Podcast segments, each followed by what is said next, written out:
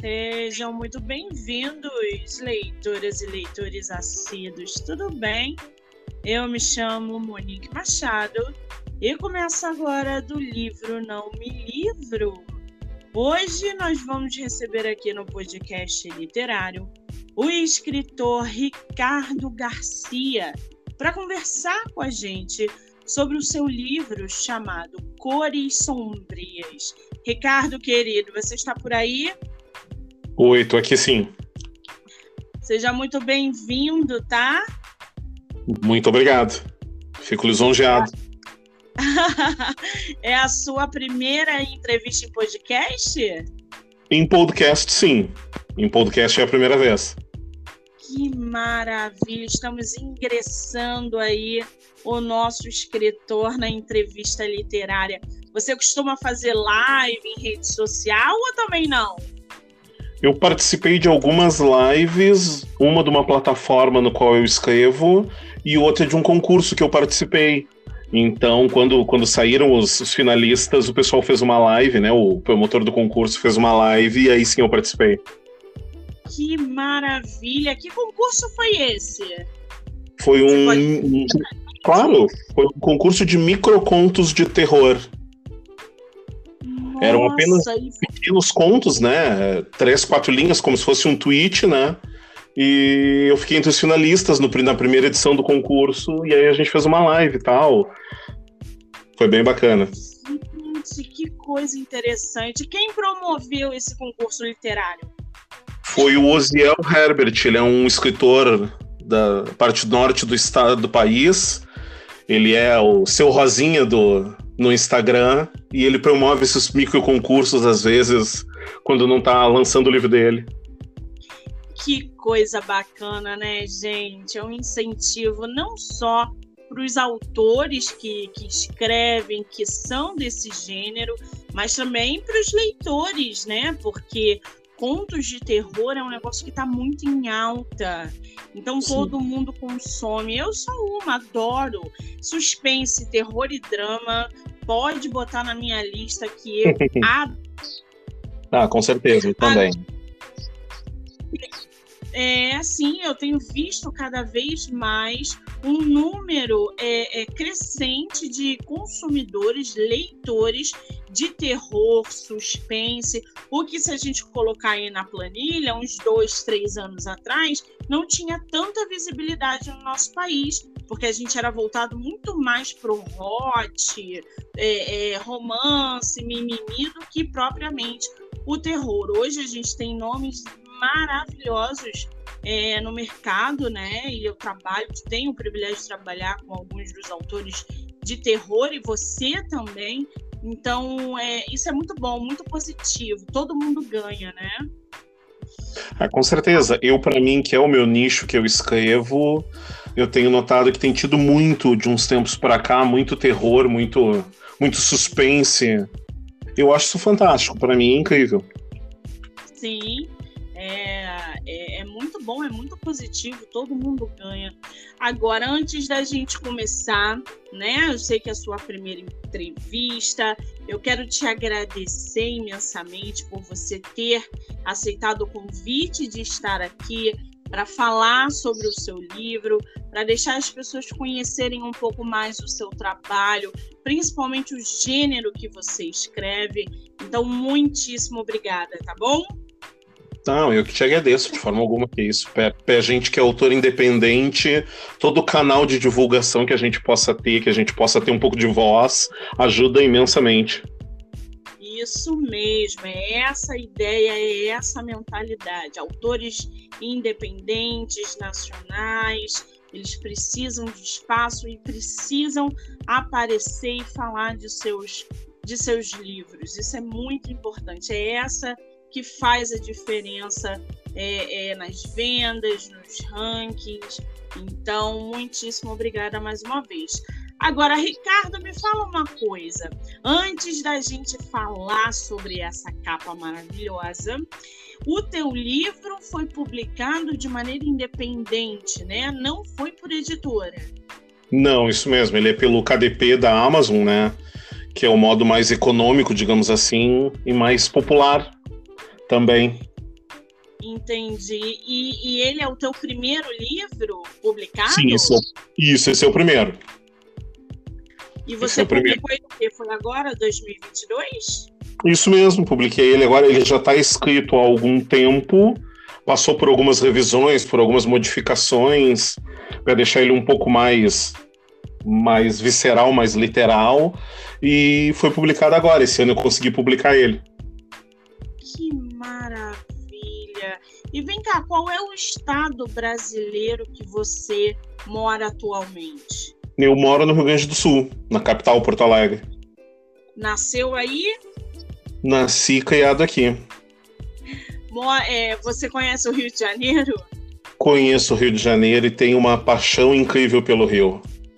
Ah, meu Deus, que delícia ouvir isso, né, gente? Quando você é voltar no Rio, mande mensagem para que a gente possa trocar figurinhas pessoalmente, tá? Ah, com certeza, com certeza.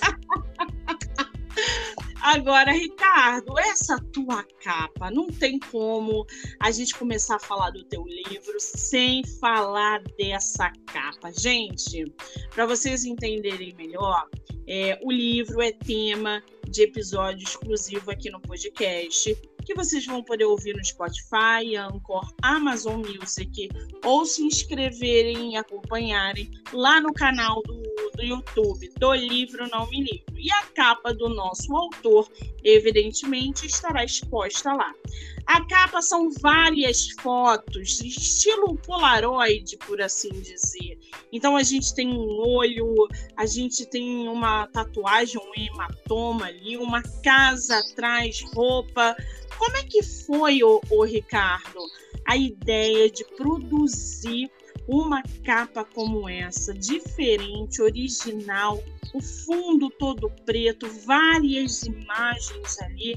Como é que surgiu a produção dessa capa? A ideia da capa surgiu da, de mostrar como, como o livro é baseado em cores e cada história tem uma cor correspondente a alguma ação, algum ato, a alguma coisa que está expressa ali. A gente pensou em juntar essas coisas denominantes dentro da história e fazer como se fosse uma Polaroid mesmo, como se fosse um caso policial e tá ali as fotos daquele caso por mais que seja uma antologia, sejam histórias separadas, a gente unificou isso assim, com essas fotos todas expostas na capa. Que coisa, gente! Que coisa maravilhosa que ficou esse esse resultado. Eu tô realmente, eu sou doida por capa, né? Eu, eu quem me acompanha sabe que uma boa capa me ganha logo de imediato. E realmente essa capa tá muito original. Eu acho que eu nunca tinha visto nada assim, não dentro desse contexto. Você tá aí de parabéns. O teu livro então é uma coletânea, é isso? Isso mesmo, uma coletânea de contos. Que maravilha. Bom, para o pessoal se inteirar aí ainda mais sobre o livro do nosso autor. O, Ricardo, você me permite ler um trechinho da sinopse do livro? Claro, com certeza, por favor. Gente, eu vou ler aqui para vocês é, um trecho da sinopse Cores Sombrias, do autor Ricardo Garcia. Em Cores Sombrias, o autor traz contos de suspense e terror cujos elementos estão presentes no imaginário de muitas pessoas. O palhaço sobrenatural, o desconhecido e a loucura de maneira envolvente e convidativa. A escrita do autor é envolvente e não se detém na linearidade de um personagem principal. Há sim contos em primeira pessoa, mas a escrita também surpreende nas produções em terceira pessoa. O, o Ricardo, quantas páginas tem teu livro? Ele tem em torno de 114 e 115. 114, 115. Quanto tempo você levou para escrever? Na verdade, muitos anos. Porque, na verdade, ele era uma outra coisa, ele era um outro livro, e eu fui moldando e moldando apareceu um concurso para participar que pedia um, um, formato de contos e eu acabei agrupando todas aquelas histórias que eu tinha soltas e criando esse livro específico. Acabou saindo essa antologia de contos por para ter onde colocar todas aquelas pequenas histórias, aquelas histórias menores que eu tinha para contar.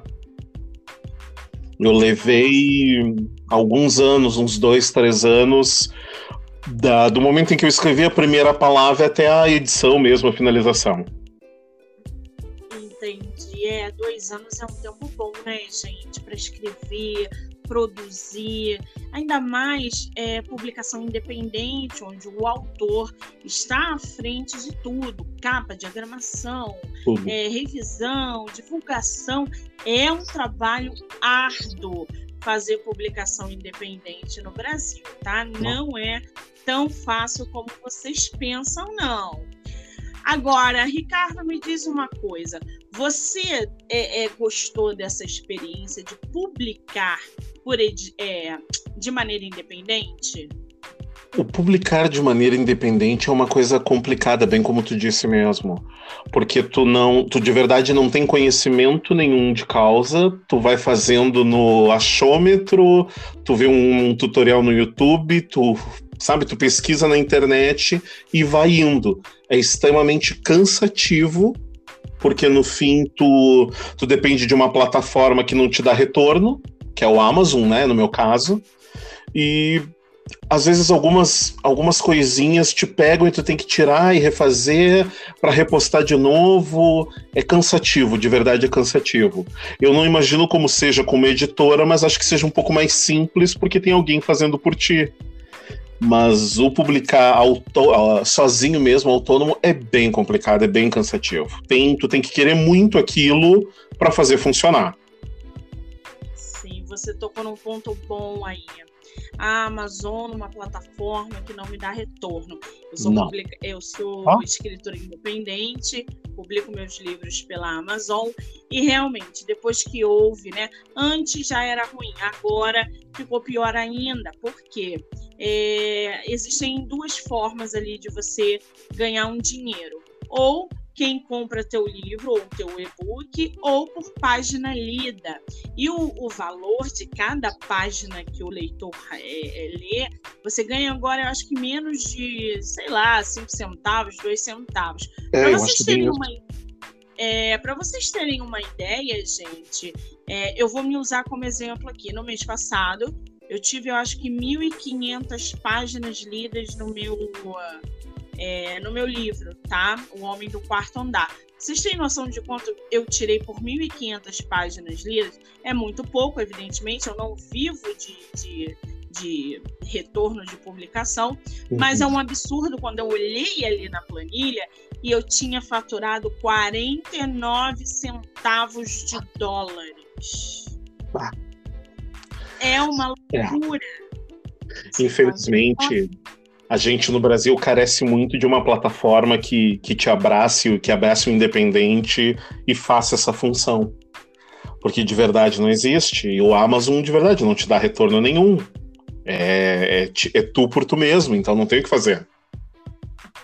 Exatamente. E eles têm todo, toda uma regra, tá? Você assina um contrato, a diagramação do, do, da Amazon não pode ser feita de qualquer maneira. Por isso que muitos autores não conseguem publicar por lá, porque a diagramação tem que ser feita dentro do que eles querem.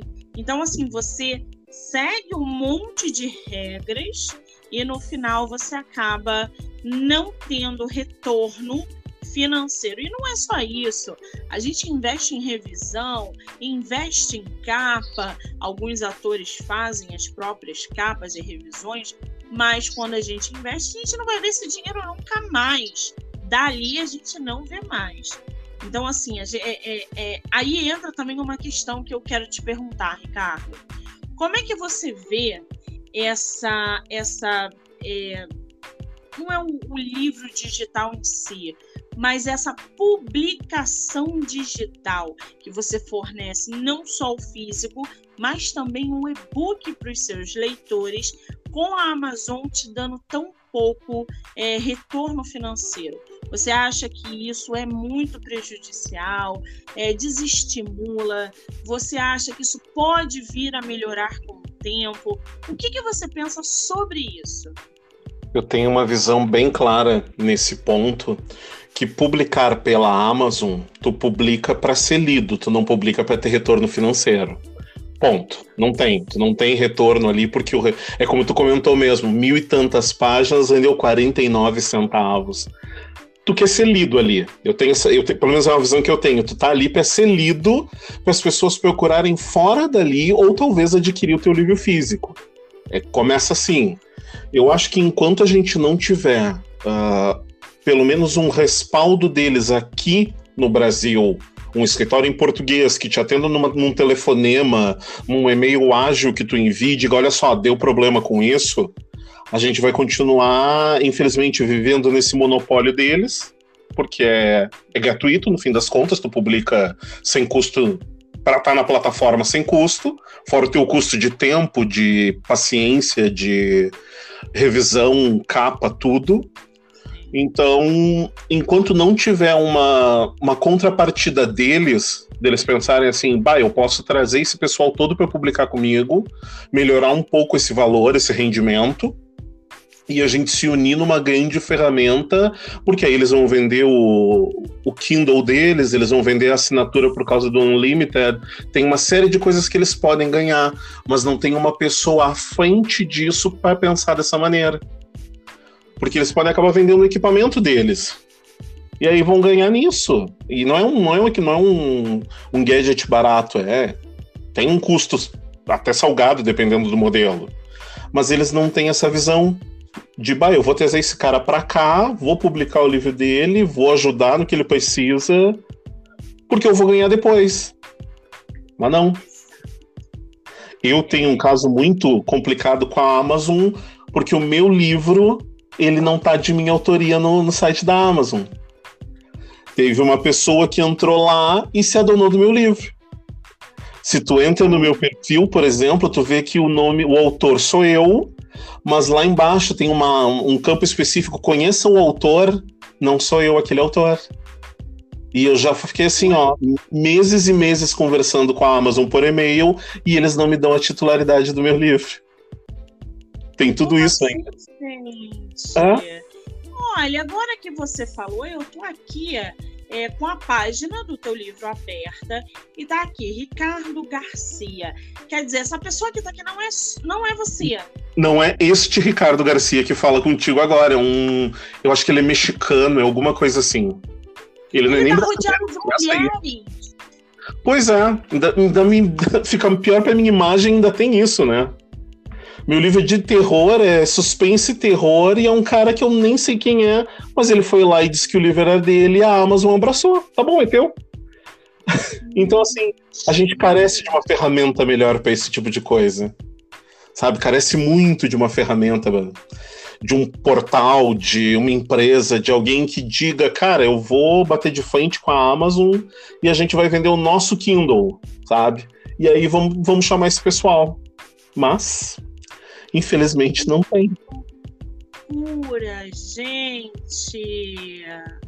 Ó, a importância de registrar uma obra, a importância da gente ter uma assistência que funciona. Com certeza. É, é, é, é, um combo de coisas assim. O escri... Eu vejo o escritor independente muito solto, muito largado, é, muito maltratado, porque ele não tem informação. E quando você não tem informação, quando você não sabe qual o caminho que você vai seguir, você fica perdido. E aí as pessoas fazem com você o que elas quiserem. O que quiserem. Por isso, exatamente. Por isso, gente, o meu público é o escritor independente, porque desde o início, quando eu ingressei nessa vida de publicação independente, é, apesar de já trabalhar no ramo há muito tempo, é, é, mas depois de publicar o meu primeiro livro, eu vi as dificuldades e senti as dificuldades na pele. Então eu sei exatamente o que o Ricardo está é, sentindo e está se referindo. Que coisa! Registra sua obra, Ricardo Não, isso não, eu fiz. Não... Uma das primeiras coisas que eu fiz quando terminei foi fazer o registro e tudo como tem que ser direitinho para não me incomodar, até em função dessa dessa rasteira que eu tomei da Amazon, eu tenho registrado tudo direitinho. É um investimento, não é um gasto. Caramba. Bom, a gente está falando aqui sobre cores sombrias, que são contos onde o autor é, é, aborda suspense, terror. Eu li lá no, no teu material, Ricardo, que você é leitor de Stephen King. Você Sim. acha que ele te inspira a produzir suspense e terror? Com certeza. Eu leio Stephen King desde 12, 13 anos de idade, desde quando não podia ler, que eu sou, eu sou, eu tô com 40, né? Eu sou do tempo da biblioteca. Eu ia para a biblioteca ler lá dentro porque eles não me permitiam retirar o livro. Então eu li assim, não digo tudo porque tem muita obra dele. Ele tem uma, uma, uma quantidade de obras gigantesca, mas uns bons 40, 50% de tudo que ele escreveu eu li. E é, é o, é o foco, assim. É o que eu escrevo, é o suspense, é o terror, é o que deixa dúvida, é o que pega a peça, é o que deixa no ar a informação, te faz pensar. Eu acho que o escritor tem que fazer a gente pensar e imaginar o que está acontecendo. Exatamente. Você sabe que é, o meu primeiro contato com Stephen King foi em Ai, qual foi o livro dele que ele lançou que a capa era uma borboleta? Uma espécie de borboleta, Belas Adormecidas. Hum. E, cara, eu fiquei vidrada em Belas Adormecidas. Eu li aquilo em três dias e eu não conseguia. Falei, cara, vou comprar outro livro dele e agora eu vou ler tudo. Aí fui ler é, o Instituto, eu acho. E eu fui de mil a zero eu terminei no instituto assim, eu vou mandar um e-mail para esse cara. Eu vou acabar com esse cara. Como é que ele me traz Belas Adormecidas, uma leitura fantástica e me joga na lama, no zero com o Instituto. Nunca mais eu quis ler nada dele. Tu acredita? Pior que é bem assim. É bem uma questão de ame ou deixo. Tu lê a espera de um milagre, depois tu vai ler o Instituto Ossos Cruzados e tu diz, opa, peraí. Algo de certo está errado aqui. Porque tem que ter alguma coisa errada aqui, não pode. Mas ele é muito assim. Gente, eu odiei o Instituto. Eu, eu tive ranço de um Instituto. E Belas Adormecidas até hoje eu não superei.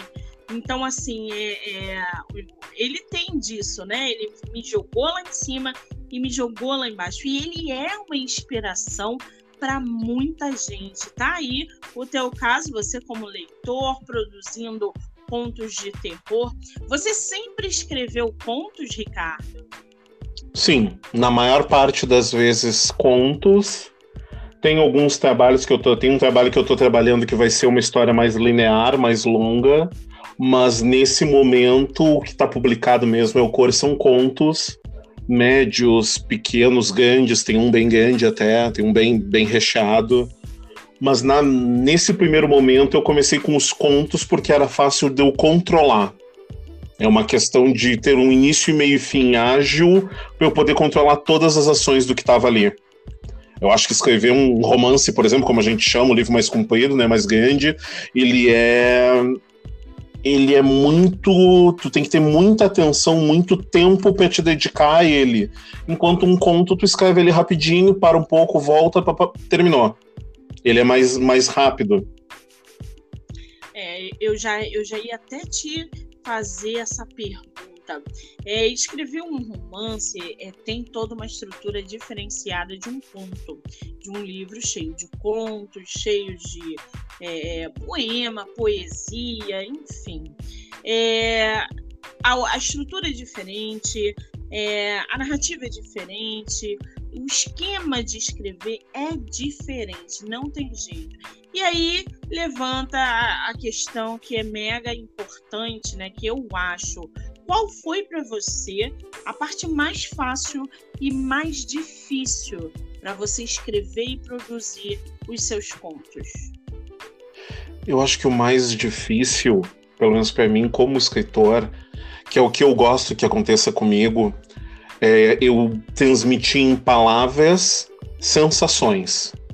Eu quero que a pessoa, enquanto tá lendo, sinta o mesmo frio que o personagem tá sentindo naquele momento.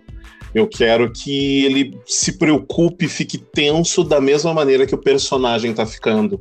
E tu transmitir emoções em palavras, tu tem que ter um, vou dizer assim, ó, um dom muito grande para conseguir isso. Tu tem que estudar muito, tem que trabalhar muito, tem que te esforçar muito para que aquela pessoa termine aquela página e faça: Uou, nossa! É, essa eu acho que é o mais difícil.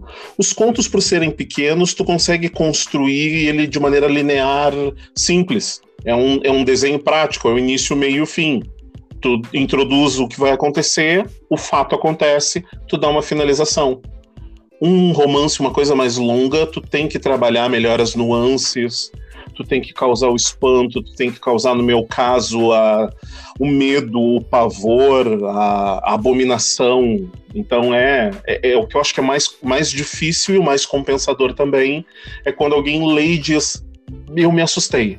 Em tal momento ali eu fiquei nervoso, bah, a mão ficou gelada, me assustei de verdade. Eu acho que isso é o, eu acho que é o foco de todo escritor, né, de todo autor, e eu acho que é o mais difícil mesmo.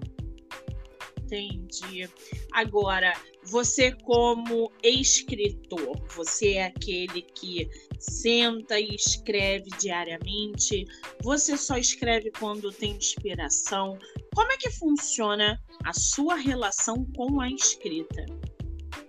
Eu escrevo normalmente todo dia. Né? Eu tô, quando eu tô com algum, algum trabalho, eu vou dar um exemplo, Cores Sombrias.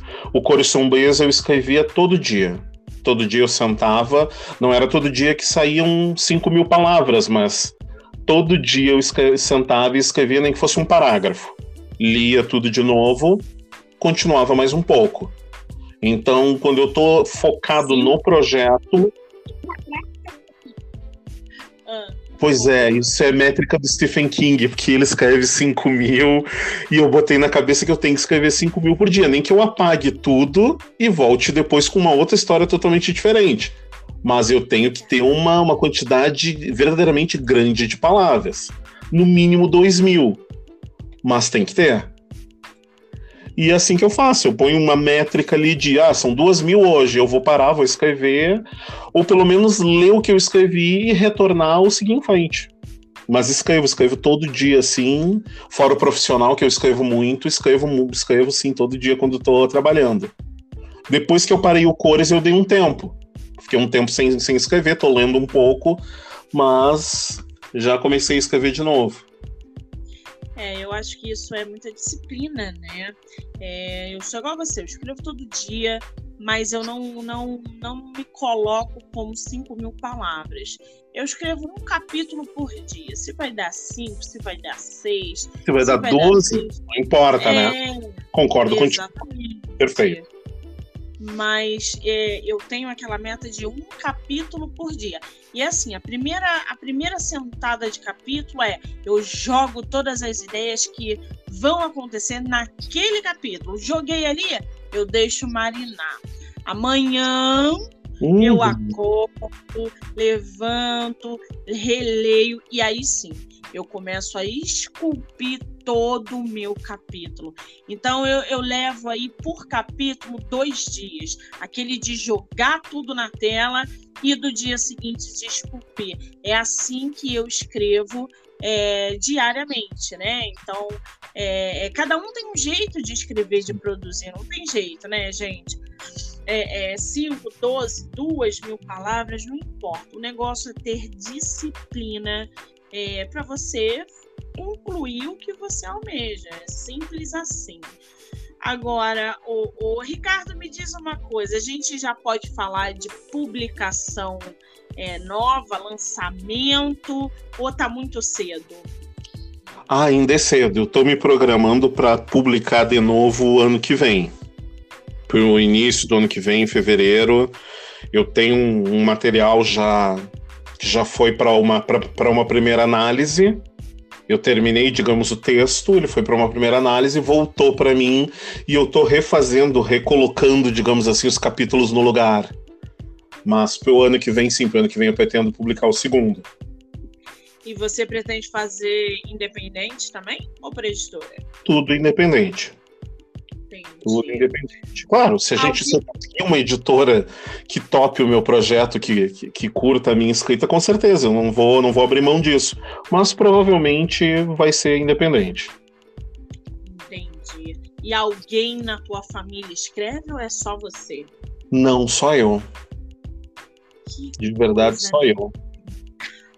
Que coisa. Você falou ainda há pouco que você começou a ler é, é, o Stephen King desde muito cedo e que você deu uma parada porque você está lendo também. O que que tu tá lendo agora? Eu estava lendo agora do Bruno Ribeiro, Porco de Raça. Um livro bem interessante, de um escritor brasileiro. Eu estou lendo Asas Quebradas, do Osiel Herbert também. Estou lendo bastante escritores nacionais para ter mais essa pegada, hum, não digo bairrista, mas mais pé no chão da gente aqui. Porque como o meu público prioritariamente vai ser brasileiro, eu escrever com algo que traga similaridade para eles vai fazer eles se colocarem no, no papel do personagem. Então, eu citar, por exemplo, um local, uma rua que é conhecida por todos, a pessoa diz, bah, eu já tive nessa rua, eu sei que é bem assim. Então a pessoa começa a entrar no personagem. Está aí, tá? Indicação de, de, de livros para que vocês possam acessar é, livros nacionais. Que coisa boa, assim que é bom. Consumindo escritores nacionais. Gosto Agora, muito. Rafael Montes é... também. Rafael Montes. Tu sabe que meu primeiro contato com Rafael Montes foi num sebo, cara. Eu tava, num, tava num sebo e uh, um sebo subterrâneo, uma coisa assim totalmente diferente. Totalmente underground. É, fui convidada e aí é, é, é, era um sebo subterrâneo, eu entrei e aí falaram assim, ô, ô Monique, tu conhece esse menino aqui? E aí quando eu vi, era o, o, Rafael Montes, né? O livro do, do Suicidas, da Roleta Russa. Uhum. Eu falei, olha, eu não conheço, não, nunca li nada dele, não. Eu falei, não, leva esse livro para você ler e, e, se você gostar, você volta aqui que eu vou que eu vou te indicar outros. Cara, e isso deve ter, sem brincadeira, uns quatro anos. Bah. E quando eu vi que o Bom Dia Verônica era dele, eu falei, eu não tô acreditando que esse menino estourou desse jeito. Tu viu o Bom Dia Verônica? Vi, vi sim. Sou muito fã da primeira parte. No caso, o seriado, sou muito fã da primeira temporada. Achei extremamente disruptivo para aquilo que a gente tinha no Brasil no momento. Sim, a, a segunda temporada é uma porcaria, tá? Falo logo. Ah, que não. bom. Eu achei que era só eu que tinha achado Bom, me sinto Cara, mais tranquilo.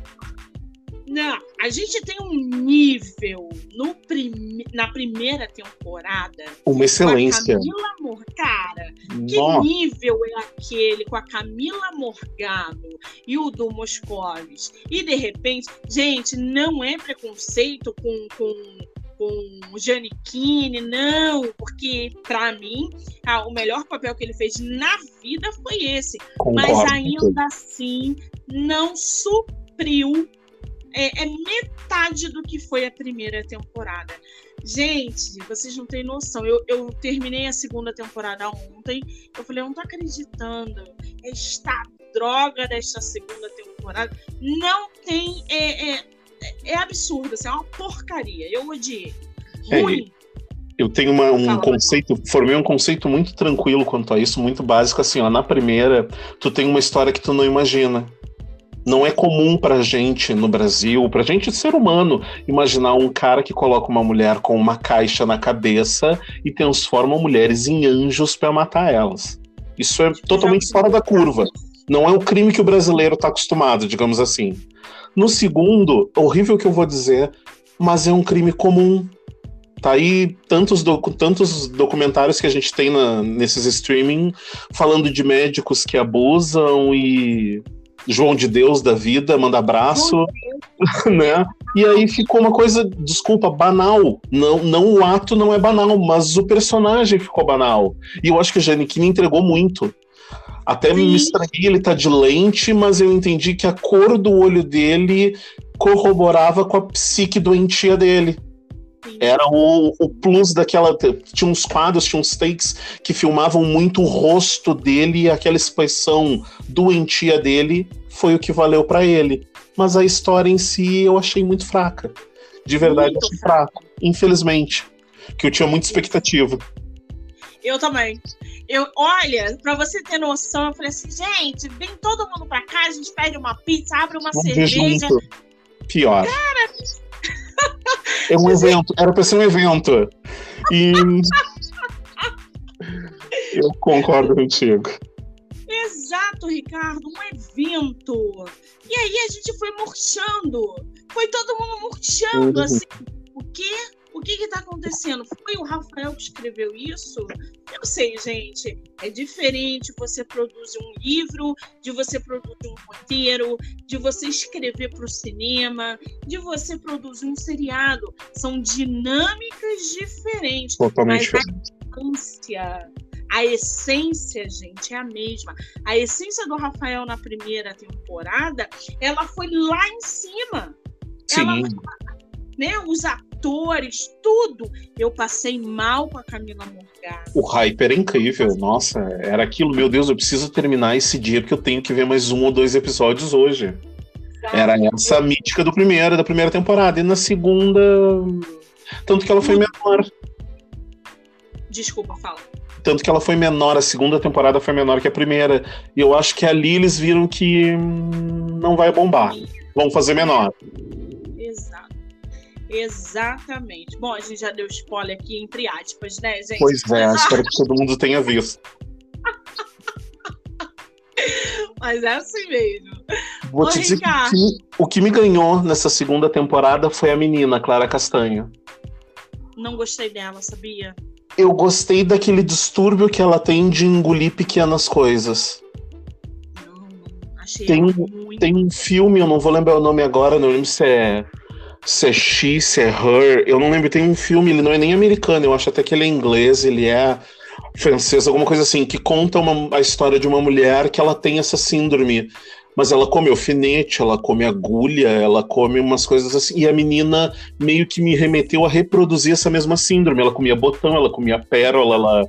Isso eu achei fora da curva. Pena que o restante todo tava na estrada bem direitinho. É, eu achei ela fraca, achei a forma dela se expressar, dela olhar, é, como ela passava, é, até mesmo pânico, enfim, uhum. eu, eu não gostei. Não gostei mesmo. Por unissono, votamos que não foi muito boa essa segunda temporada, vamos ser franco. por, por maioria de votos. Por maioria é. de votos. Pois é, eu acho que não vem terceira aí, não, né? Vamos ver. Vamos ver, não sei, vamos ver. Eu já li que vem alguma coisa. Eu só não sei baseado em qual livro. Mas eu ouvi dizer alguma coisa que talvez venha. Vamos ver. Eu acho que de qualquer maneira, pelo hype da primeira, teve audiência na segunda. Por mais que não seja a mesma audiência, teve. E aí tudo é dinheiro, né? Ainda mais streaming. Sim, exatamente. Agora, é, voltando um pouquinho para o teu livro, que a gente, a gente saiu da piscina, foi pro tobogã foi. e saiu da piscina de novo. Me diz uma coisa, Cores Sombrias, da onde surgiu esse nome, Cores Sombrias? Eu tinha as histórias prontas, tinha elas, a maioria delas prontas. Né? Faltava faltava dar um pouco de volume, faltavam três ou quatro contos para terminar. E eu tava pensando que título eu vou dar. E eu comecei a ler e eu percebi que eu tenho uma maneira de escrita que ela é um pouco descritiva. Eu gosto, eu gosto de descrever bem as coisas para que quem está lendo consiga imaginar um objeto, por exemplo. Vou, vou, por exemplo, um vaso. E o vaso é de barro, com a cor assim, com riscos, com marcas de não. Sabe, eu gosto de ser bem descritivo. E eu notei que em alguns objetos específicos em cada história eu botava uma cor, como se a cor representasse uma sensação o cinza da tristeza, o vermelho do, do horror, o amarelo da energia, o preto da, da, da dor, da, daquela profunda depressão, tristeza. E eu vi que isso era muito comum para mim, descrever sensações com cores.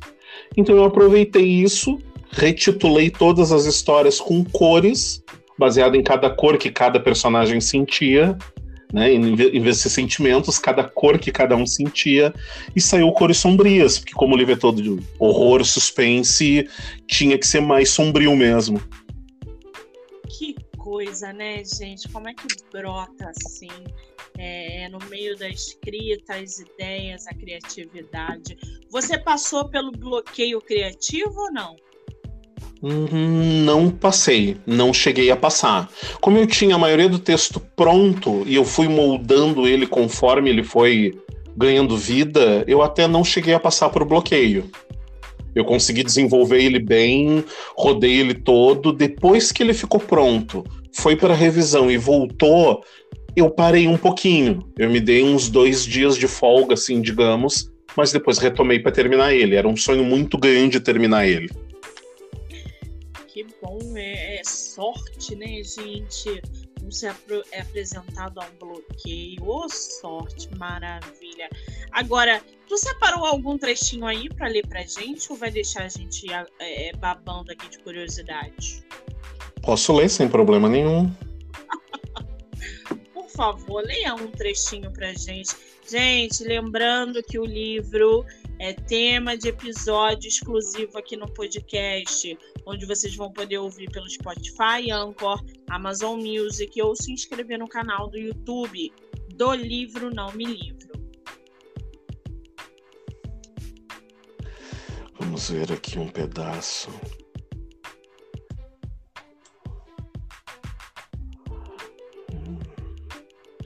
Na noite, se você encontrar, se você se concentrar no escuro da noite, pode ouvir uma música. Ela soa como milhares de instrumentos. Às vezes é suave como uma brisa. Dizem que quando você para e contempla, ela o contemplará. Em meio às trevas do caos, o real e o abstrato se fundem, e só resta uma verdade: tudo na vida pode mudar. Dia vira noite, noite vira morte. E uma vida normal de alguém que não tem vontade de viver vira uma jornada por viver intensamente como nunca. Que maravilha. Agora, Ricardo, você como escritor publicado, qual é o conselho que você dá para os escritores que estão chegando no mercado? Não desista não desista. O mais difícil é o publicar.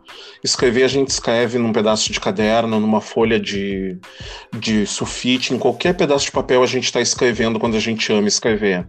O publicar é o mais difícil. É uma via crucis de verdade que não não tem não tem fim. Né? Então assim, ó, não desista, continue tentando, se esforce, procure, pergunte, peça ajuda, mas publique se é o seu sonho publicar como autor, publique. Eu levei quase 40 anos para publicar o primeiro livro. E foi uma jornada incrível. Então, não, não desista. Não desista porque vale a pena. Que maravilha de conselho. Agora, para quem quiser comprar o teu livro, acessar a tua história, é, teu livro tem e-book, só tá na versão física, aonde que tá a venda, consegue pelo teu Instagram, como é que tá isso?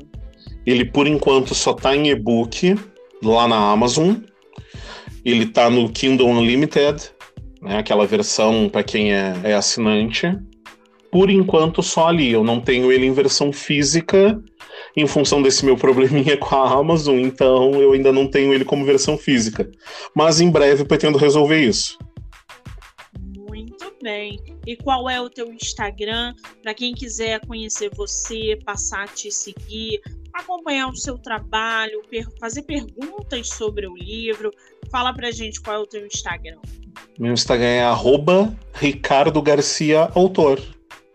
Bem simples. Gente, eu vou deixar no, na descrição do, da nossa entrevista o Instagram do nosso autor, tá? Então, vocês não precisam aí correr para anotar ou para acessar, vai estar lá descrito na, é, na nossa entrevista. E é só acessar, copiar, colar, botar no Instagram, que vocês vão cair na página do nosso escritor. Muito bem, Ricardo, você sobreviveu à sua primeira entrevista em podcast literário. Como é que você está se sentindo? Realizado, de verdade realizado. É importante para mim ter esse canal de voz, poder poder falar sobre o que é uma das coisas mais importantes para mim, que é a minha obra, o meu livro, é o meu primeiro livro, então de verdade realizado, muito feliz, espero que o primeiro de muitos. Esperamos também que seja o primeiro de muitos, querido. Eu quero te agradecer imensamente. Você é uma pessoa agradabilíssima de conversar. É, eu me diverti muito, a gente deu risadas, a gente falou do livro. Então, primeiro, é te agradecer por me dar a oportunidade de estar com você, entre aspas, para divulgar o seu livro. Para mim é um privilégio bater esse papo, conhecer mais sobre o seu trabalho e, evidentemente, divulgá-lo. Então, muitíssimo obrigada. Eu desejo para você todo o sucesso do mundo e que você não pare de escrever jamais. Eu que agradeço, que isso foi uma honra sem palavras para mim. Muito bem, querido, a gente vai se falando no WhatsApp, tá? Qualquer coisa, qualquer dúvida, pode mandar mensagem. Um beijo. Um beijão, tudo de bom. Ai, gente, que delícia bater papo literário, né? Eu adoro. Esse foi o nosso escritor, Ricardo Garcia, é, que esteve aqui conversando com a gente um pouquinho sobre o seu livro, Cores Sombrias, onde vocês podem é, comprar ou ler pelo Kindle ilimitado lá no site da Amazon. Tá? Lembrando que até o dia 15 de agosto, a maratona de lives no meu Instagram, MoniqueMM18, ainda tá rolando. Depois a gente vai dar aquela paradinha e só volta em setembro, aquela bagunça que a gente faz todo mês. Sorteio, dica, bate-papo. Então corre lá, segue lá o Instagram para acompanhar todas as novidades literárias. Obrigada para quem ouviu, para quem vai ouvir, para quem já ouviu. Eu espero vocês, encontro com vocês é, na próxima entrevista, tá bom? Beijo, gente. Eu sou Monique Machado e esse foi do livro Não Me Livro.